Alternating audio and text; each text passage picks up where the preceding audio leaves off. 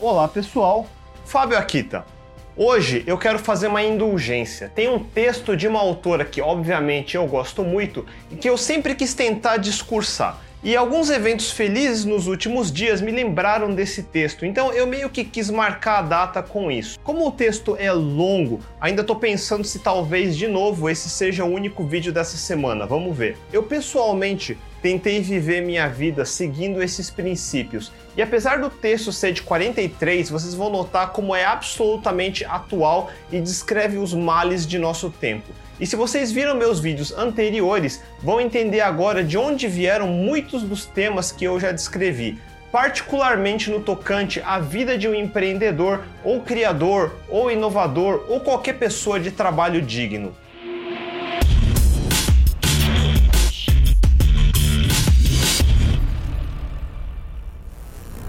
Há milhares de anos atrás, a primeira pessoa descobriu como fazer fogo ele ou ela provavelmente foi queimado na fogueira, mas acabou ensinando seus irmãos a iluminar. Foi considerado um malfeitor que lidou com um demônio que a humanidade temia, mas depois todos usaram o fogo para se manterem quentes, para cozinhar sua comida, para iluminar suas cavernas. Essas pessoas deram um presente que ninguém havia imaginado e tiraram o mundo da escuridão. Séculos mais tarde, a primeira pessoa inventou a roda, essa pessoa provavelmente foi torturada na mesma roda que ensinou seus irmãos a construir. Foi um transgressor que se aventurou em território proibido. Mas depois todos puderam viajar para lá, a todos os horizontes. Essa pessoa deu um presente que ninguém havia imaginado e abriu as estradas do mundo. Essa tal primeira pessoa está no capítulo de abertura de cada lenda que a humanidade registrou sobre seus começos. Prometeu foi acorrentado a uma rocha e torturado por abutres por ter roubado o fogo dos deuses. Adão foi condenado a sofrer por ter comido o fruto da árvore do conhecimento. Qualquer que seja a lenda, a humanidade soube que a sua glória começou com uma pessoa e que essa pessoa pagou pela sua coragem. Ao longo dos séculos, existiram pessoas que deram os primeiros passos em novas estradas, munidos apenas com a sua visão. Os seus objetivos divergiram, mas todos tinham isso em comum: a resposta que receberam, o ódio. Os grandes criadores, os pensadores, os artistas, cientistas, inventores, mantiveram-se sós contra as pessoas do seu tempo. Cada grande novo pensamento sofreu oposição, cada grande invenção foi denunciada. O primeiro motor foi considerado ridículo, o avião foi considerado impossível, o tear mecânico foi considerado cruel, a anestesia foi considerada pecado, mas os homens de visão continuaram adiante. Eles lutaram, sofreram e pagaram, mas ganharam. Nenhum criador foi motivado pelo desejo de servir aos seus irmãos. Uma vez que os seus irmãos rejeitaram o presente que ele deu e esse presente destruiu a rotina ociosa das suas vidas, a sua verdade foi o seu único motivo. A sua própria verdade e seu próprio trabalho para conquistar seu resultado da sua própria maneira. Uma sinfonia, um livro, uma máquina, filosofia, um avião, um edifício, estes foram os objetivos e a sua vida não aqueles que ouviram, leram, operaram, voaram ou habitaram a coisa que ele criou. A criação, não os seus utilizadores. A criação, não os benefícios que outros tiraram dela.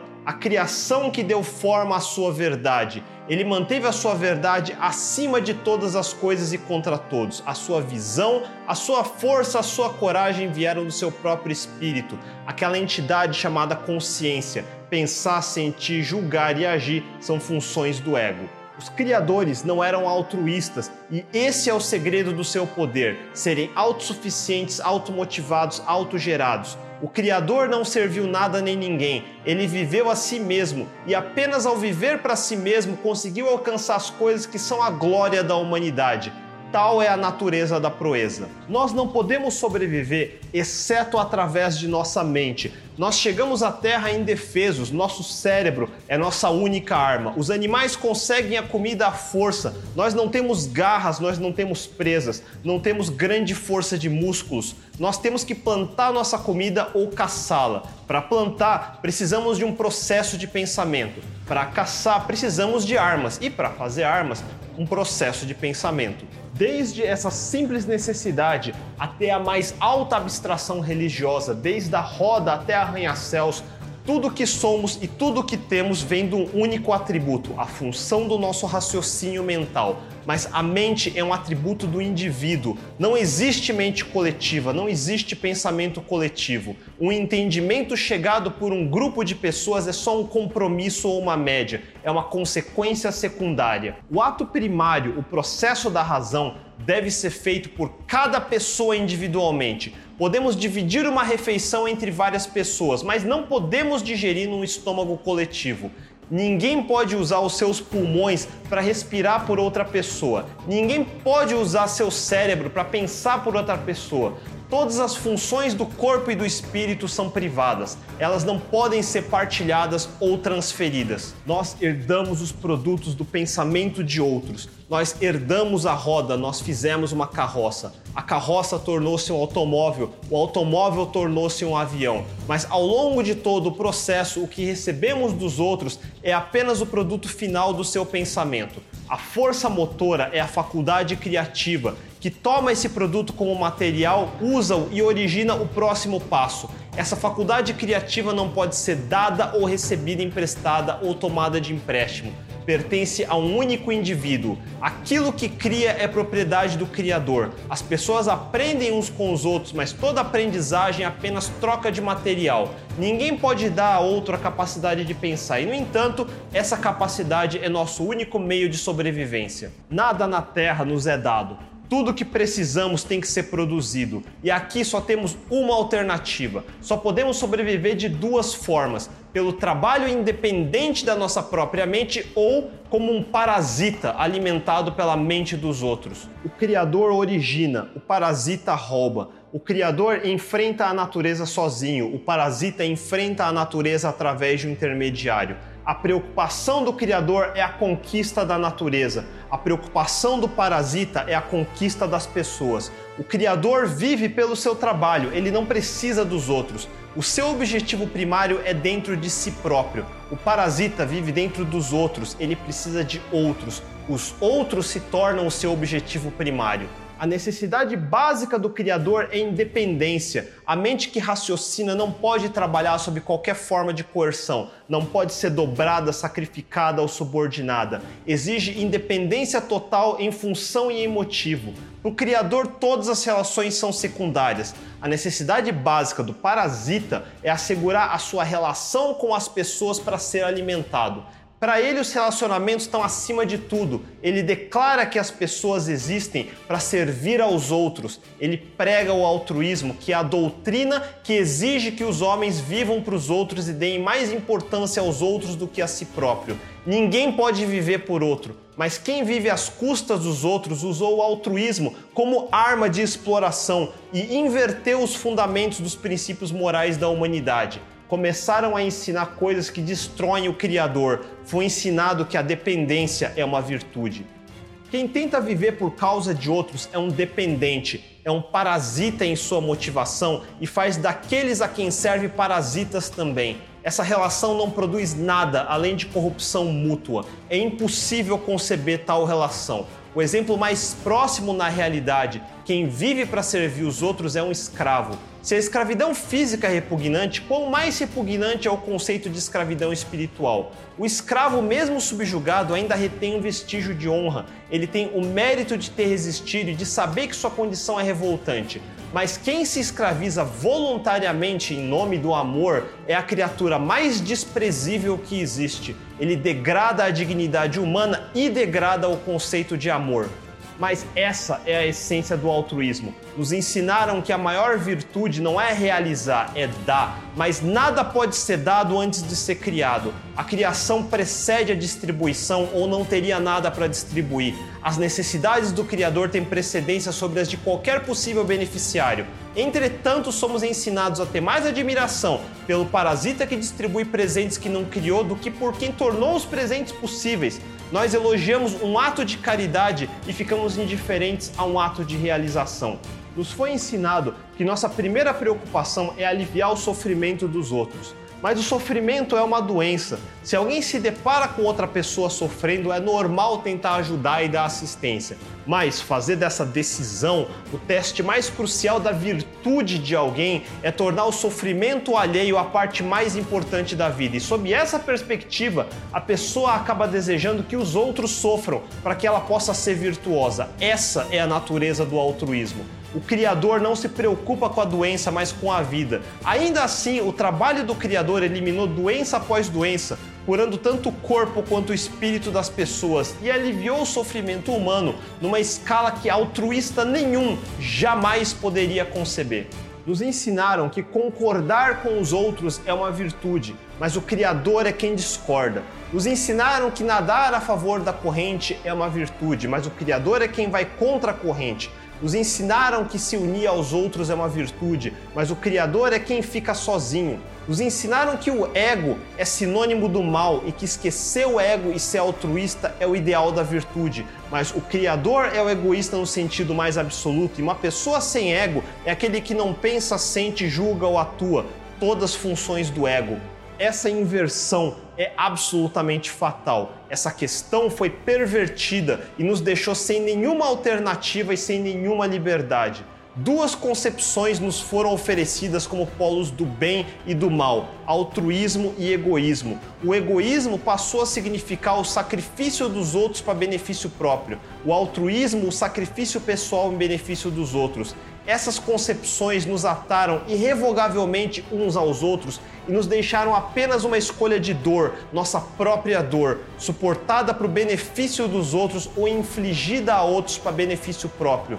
Quando adicionaram a ideia de que devemos nos alegrar com o sacrifício pessoal, autoimolação, a armadilha se fechou. Nós fomos forçados a aceitar o masoquismo como nosso ideal, sob a ameaça de que o sadismo seja a nossa única alternativa. Essa foi a maior fraude jamais perpetrada contra a humanidade. Esse foi o estratagema que fez com que a dependência e o sofrimento se perpetuassem como princípios essenciais da vida. A escolha não é sacrifício pessoal ou domínio sobre os outros é independência ou dependência? O código do criador ou o código do parasita que vive à custa dos outros? Essa é a questão básica.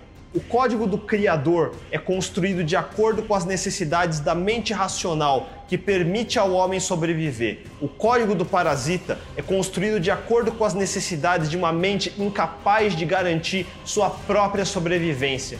Tudo que resulta do ego independente das pessoas é bom, tudo que resulta da dependência de uma pessoa em relação a outra é mal. O egoísta, no sentido mais absoluto, não é quem sacrifica os outros. O egoísta é quem está acima da necessidade de usar os outros de qualquer forma. A gente não funciona por intermédio delas. Nós não existimos para benefício de ninguém e não pedimos a ninguém que exista para nosso benefício.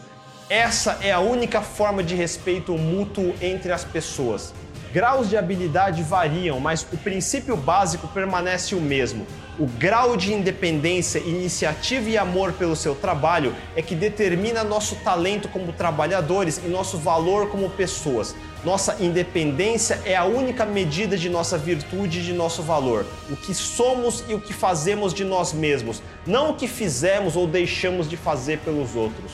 Não há substituto para dignidade pessoal. O único padrão de dignidade pessoal que existe é nossa independência. Em todos os relacionamentos dignos de respeito, ninguém se sacrifica por ninguém. Por exemplo, um arquiteto precisa de clientes, mas não subordina seu trabalho aos desejos deles. E eles precisam de um arquiteto, mas não encomendam uma casa só para lhe dar trabalho. Os homens trocam o seu trabalho de livre e espontânea vontade, com mútuo consentimento e para vantagem mútua, sempre que seus interesses pessoais coincidem e ambos desejam a troca. Se não desejam tratar um com o outro, não são forçados a isso. Ambos podem continuar seguindo seus caminhos. Essa é a única forma possível de relacionamento entre iguais Qualquer outra é uma relação abusiva entre escravo e dono ou entre vítima e carrasco.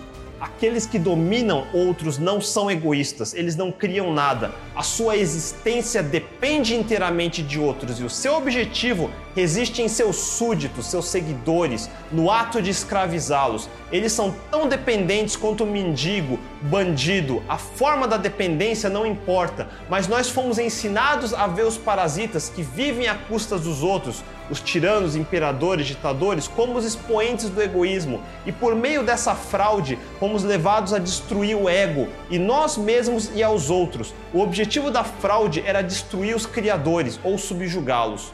Desde os princípios da história, os dois antagonistas se enfrentaram face a face, o Criador e o Parasita. Quando o primeiro criador inventou a roda, o primeiro parasita reagiu. Ele inventou o altruísmo. O criador, rejeitado, hostilizado, perseguido, explorado, perseverou, seguiu adiante e com sua energia carregou toda a humanidade com ele. O parasita não contribuiu com nada com esse processo, só obstáculos. E essa disputa tem outro nome: o indivíduo contra o coletivo o bem comum do coletivo, da raça, do gênero, da classe, do Estado, foi a alegação e a justificativa de todas as tiranias estabelecidas sobre a humanidade. Os maiores horrores da história foram cometidos em nome de motivos altruísticos. Onde está a culpa? Na hipocrisia dos altruístas ou na natureza do seu princípio? Os piores carrascos foram os mais sinceros. Eles acreditavam na sociedade perfeita alcançada através da guilhotina e do pelotão de fuzilamento. Ninguém questionou o seu direito de matar, porque matavam por motivos altruístas. A ideia de que devemos ser sacrificados por benefício dos outros está bem estabelecida. Os atores e o cenário mudam, mas o curso da tragédia permanece o mesmo. Humanitários que começam declarando seu amor pela humanidade e acabam com banhos de sangue. Assim foi e assim será enquanto se acreditar que uma ação é boa se for altruísta. Essa crença dá aos altruístas permissão para agir e forçar suas vítimas a sofrerem caladas. Os líderes de movimentos coletivistas não pedem nada para si mesmos, mas observem os resultados. A única forma de nos beneficiarmos mutuamente e a única declaração de um relacionamento apropriado entre nós é: não se meta.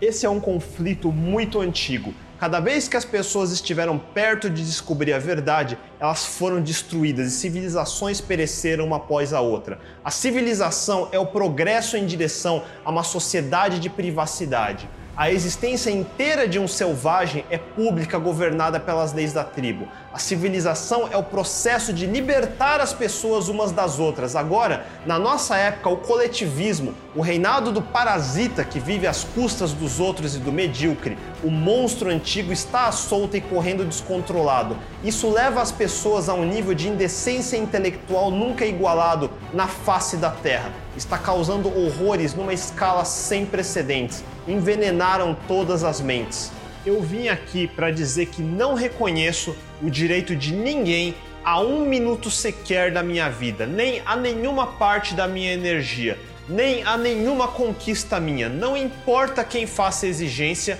quantos a façam, nem o tamanho da sua necessidade. Eu quis vir aqui e dizer que sou uma pessoa que não existe para servir os outros. Isso precisava ser dito. O mundo está perecendo por causa de uma orgia de sacrifícios pessoais. Eu quis vir aqui e dizer que a integridade do trabalho criativo de uma pessoa é muito mais importante que qualquer projeto de caridade.